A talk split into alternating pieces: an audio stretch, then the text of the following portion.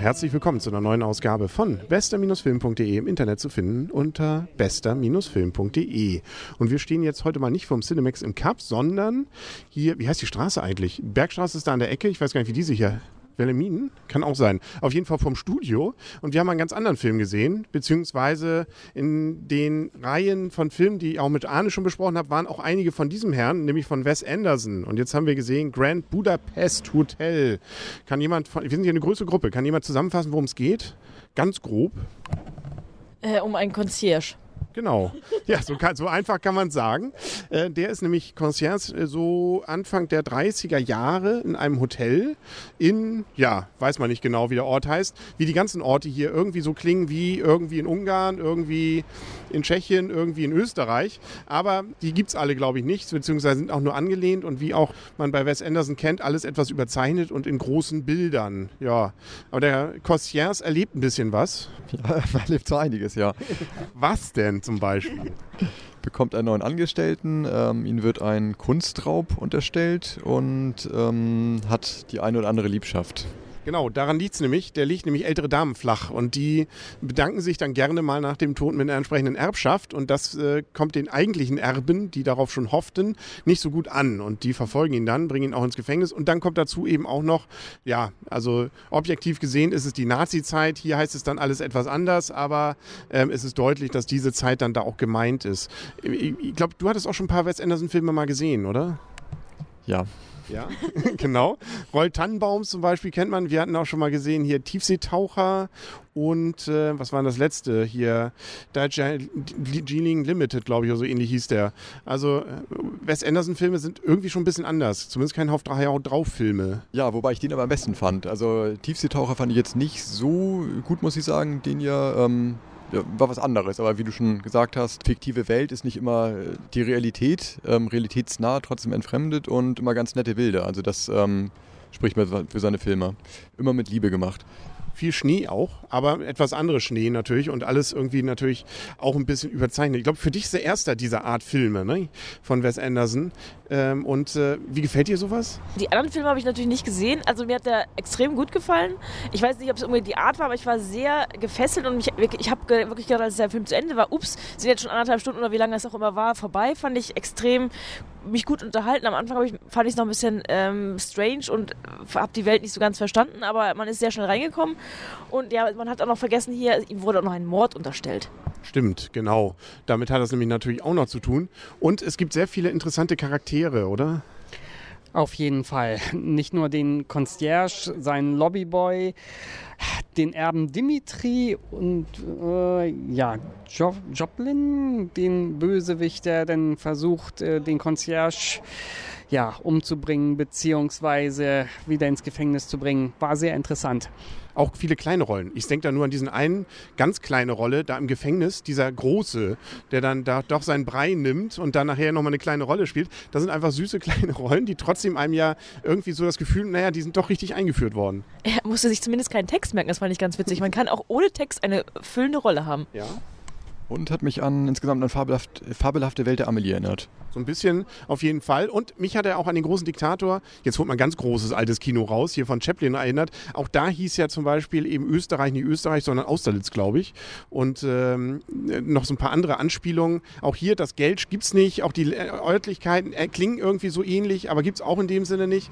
Also auch das hat man so ein bisschen ja, von diesem alten Kino vielleicht übernommen. Auch die Erzählweise etwas langsamer. Und viele Schauspieler, äh, natürlich viele Schauspieler, aber insbesondere viele bekannte Hollywood- Schauspieler, Oscar dekoriert. Ähm, wen kann man nennen? Also bei Wes Anderson immer dabei, natürlich Bill Murray. Hat aber eine ganz kleine Rolle. Sonst noch ein paar erkannt? Ja, und Wilson? Einfach melden. Wer hat hier noch? Edward Norton. Genau, auch eine kleine Rolle, nur obwohl der kam mehrmals. Der ist drei, viermal aufgetaucht. Wes Gold, Goldblum, genau. Doch, doch. Ja, ich habe es nachher nochmal gelesen und dann dachte ich, ach Mensch, das ist er ja doch gewesen. Tatsächlich. Äh, Dann haben wir noch Ralph Fiennes, also so der halbe Stab, noch hätte ich beinahe gesagt, von Harry Potter war dabei. Bekannt Agatha, aber die äh, Hannah hat sie ja doch auch damals gespielt. Den Film, der bei mir so schlecht abgeschnitten hatte. Stimmt, das war die, ne? Hannah, ja genau. Und äh, wer ist Hannah? Nee, so ähnlich hieß der, ne? Ähm, Phineas, wie hieß er nochmal hier, hier? Ach, Jude Law, auch ähm, große Rolle und, und, und. Also das, die waren eigentlich alle extrem gut besetzt. Adrian Brody. Weiß jetzt nicht mehr, wer das war, aber stimmt. Also ganz großes Kino, wenn man so will. Also Wes Anderson hat die Kunst, glaube ich, da durchaus einige von den Leuten sich dann auch ranzuziehen äh, und dann diesen Film dann auch ein bisschen reinzubringen. Ja, wir können zum Wertung, glaube ich, kommen. 2D haben wir übrigens gesehen. Ich glaube, da gibt es auch nichts in 3D zu erleben. Und das Ganze ist 101 Minute lang und ist immerhin auch in Deutschland äh, gedreht worden. Genau, Babelsberger Studios, die waren auch noch dabei. Also ähm, sogar wir sind da irgendwie mit drin. So, ja, Wertungen. Wer will anfangen? Einmal in die Runde. Wir geben, also wer noch nicht dabei war, wir geben Wertungen zwischen 1 und 10 Punkten. 10 ist der Film, danach muss man eigentlich nie wieder ins Kino, weil man hat den Film gesehen, den größten Film aller Zeiten. Ein Punkt ist, ähm, ja, war da ein Film. Also so gesehen, Pausenzeichen hätte noch so 1,5, würde ich sagen. Also, ja, was meinst du? sieben Punkte. Oh, warum? Ja, ich fand ihn witzig am Anfang. Nachher flachte er so ein klein bisschen ab und war dann zu schnell zu Ende. Aber am Anfang hat er mich auch sehr unterhalten und ja, war eine nette Geschichte. Ich schließe mich den sieben Punkten an. Ich fand, dass es eine sehr witzige, mit Liebe gemachte Story war. Äh, die Kameraführung hat mir sehr gut gefallen, sehr schöne Bilder und auch ein nettes Ende. Ich würde siebeneinhalb geben. Ähnlich ähm, wie die Kollegin rechts von mir gerade gesagt hat. Mit sehr viel Liebe gemacht, war schon toll. Zum Spitzenfilm fehlt noch was. Was fehlt dir zum Spitzenfilm? Ist immer schwer zu sagen, was vielleicht noch gefehlt hat, wirklich den absoluten Knüller daraus zu machen. Ähm, das weiß ich nicht. Es fehlte einfach was. Genau. Fehlte dir was? Das Blümchen fand den Film schön. Ich dachte, die Fans wollten das mal wieder hören. Ähm, mir fehlte nichts. Also ich war sehr, sehr gut unterhalten. Ich habe gelacht. Ich hätte, ich habe noch nicht, nicht geweint. Also deswegen, vielleicht gibt, kriegt er deswegen ein kleines, ähm, kleine Abstufung nach unten. Aber für mich sind es acht Punkte. Also durchaus ein Film, den ich empfehlen würde und den ich mir auch wieder angucken würde.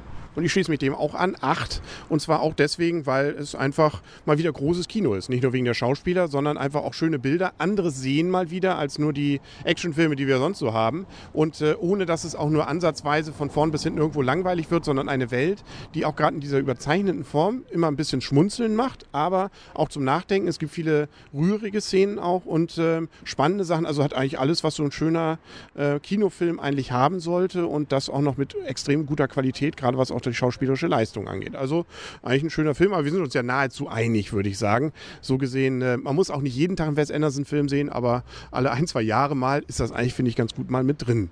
Ja, was gibt es sonst so als Empfehlung? Was werdet ihr als nächstes sehen? Lauf, Junge, lauf. Lauf, Junge, lauf. Du hast dich schon beklagt, nicht? Bei äh, The Lego Movie hättest du besser gewertet, ne? als wir. Äh, von der Punktzahl nicht unbedingt, aber ich hätte es vielleicht anders ähm, ausgedrückt. Also so war ich ein bisschen verschreckt und fand ihn dann doch sehr gut. Ja, und sonst noch irgendwas? Was wollt ihr noch sehen? Irgendjemand? Labor Day. Ah, genau. Ja, ähm, auch eher was, äh, kann auch Ladies Night mal sein. Lauf, Junge, Lauf, haben wir auch noch den Trailer hier gesehen. Es sind andere Trailer als im Cinemax. Gibt sonst noch was? Nö. Kopfschütteln. Man freut sich einfach auf den nächsten Kinoabend. Dann ist es das, glaube ich, auch gewesen. Dann äh, wünschen wir noch einen schönen Abend und Tag und Morgen oder wann auch immer. Und äh, jetzt einfach mal kollektives Tschüss. Tschüss. Ach, traumhaft. Danke.